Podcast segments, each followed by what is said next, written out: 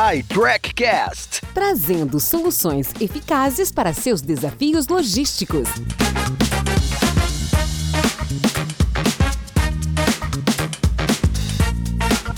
Olá, tudo bem? Bem-vindo, bem-vinda. Eu sou o Paulo Betaglia, host do iTrackcast, e nós estamos trazendo para o nosso podcast a experiente Jussara Ribeiro, presidente e fundadora do Instituto BESC, considerado por inúmeros executivos e executivas o think tank nacional, que através de iniciativas como a Assembleia Permanente pela Eficiência Nacional, que é o ASPEN, e o Frotas e Fretes Verdes debatem em profundidade temáticas para o desenvolvimento econômico do Brasil para conversar conosco sobre eficiência logística, uma realidade.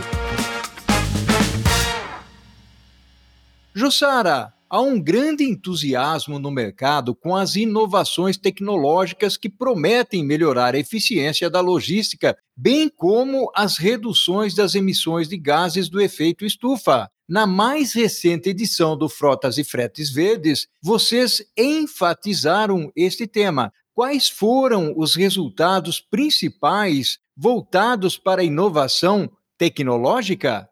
Muito obrigada, Paulo Bertalha e amigos da ITAC Brasil, pelo honroso convite. Eu penso que o Frotas e Fretes Verdes, pelos seus conselheiros e patrocinadores que integram esse projeto, seja um celeiro de novas tecnologias e novas práticas sustentáveis é, do ponto de vista econômico e ambiental para o transporte de cargas e passageiros. Eu também poderia dizer que o Frotas Verde seja ele próprio um berçário de startups. A própria ITRAC Brasil já se apresentou no Frotas quando ainda era pequenininha, né? E temos visto que esses temas, essas práticas, essas novas tecnologias apresentadas no Frotas Verdes nós as vemos nascer logo ali na frente e sendo adquiridas pelo mercado.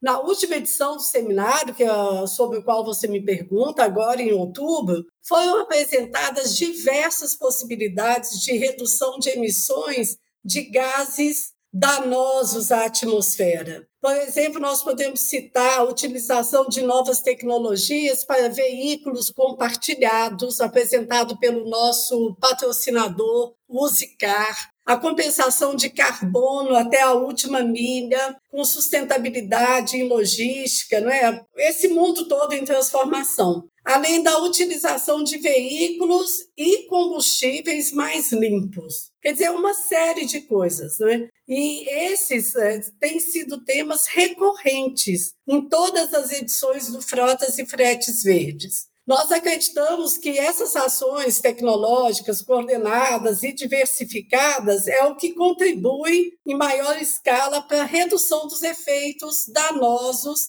da atividade de transporte, que é imprescindível para a vida, para o crescimento, para a prosperidade do homem no planeta, não é?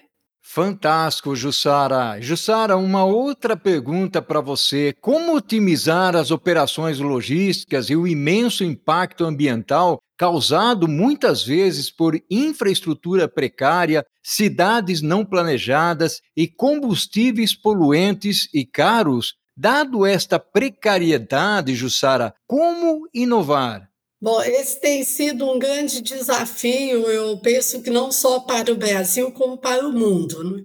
O planejamento logístico de forma integrada e os investimentos em infraestrutura é que podem contribuir, que vão contribuir substancialmente para a redução dos impactos ambientais que são ocasionados pelo sistema de transporte como respondi na primeira pergunta, o sistema de transporte ele é imprescindível para a vida do homem, ele é o causador do nosso desenvolvimento sobre a Terra, do nosso crescimento, da vida como nós a conhecemos hoje. É pela mobilidade que o homem sempre apresentou, né? mas, no entanto, ele também é muito impactante. Mas eu penso que o investimento em ciência e tecnologia para o desenvolvimento de combustíveis mais limpos, esse é um, um ponto fundamental, assim como o planejamento urbano. São fatores que carecem de uma atenção imediata, muitas vezes, né? dados os níveis de poluição que nós verificamos nos grandes centros urbanos do Brasil e do mundo,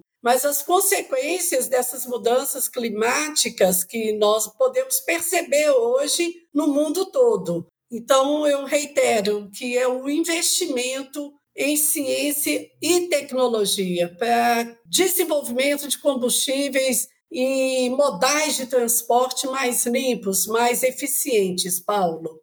Sensacional. Eu tenho uma seguinte questão para você. Em um mercado que clama por sustentabilidade, que dicas você daria para as organizações efetivamente transformarem seus projetos em realidade?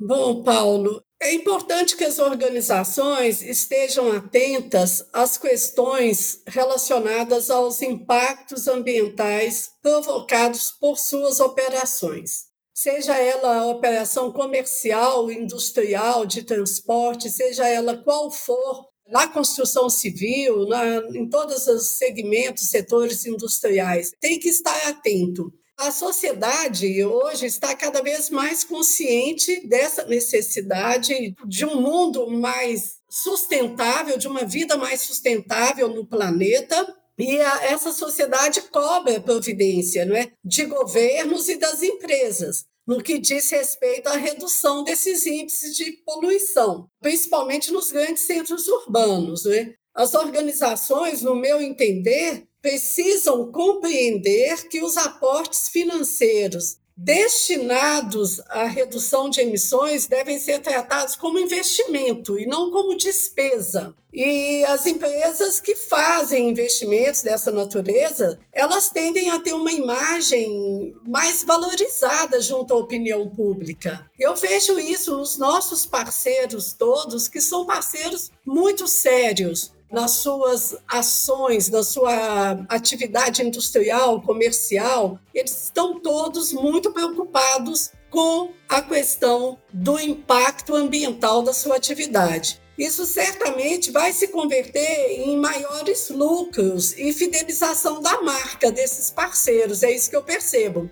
E puxando aqui a sardinha para o nosso lado, né? Participar de grupos como os grupos que nós temos no Instituto BESC de Humanidades e Economia, onde temos a honra de ter a ITAC como nossa parceira, eu penso que esse apoio à sociedade civil organizada ele é fundamental por quem tem o capital, né? os detentores do capital, que são as grandes empresas. Eles podem nos apoiar, que nós estamos pensando e nos organizando nesse sentido de melhorar e tornar a vida melhor, mais sustentável no planeta.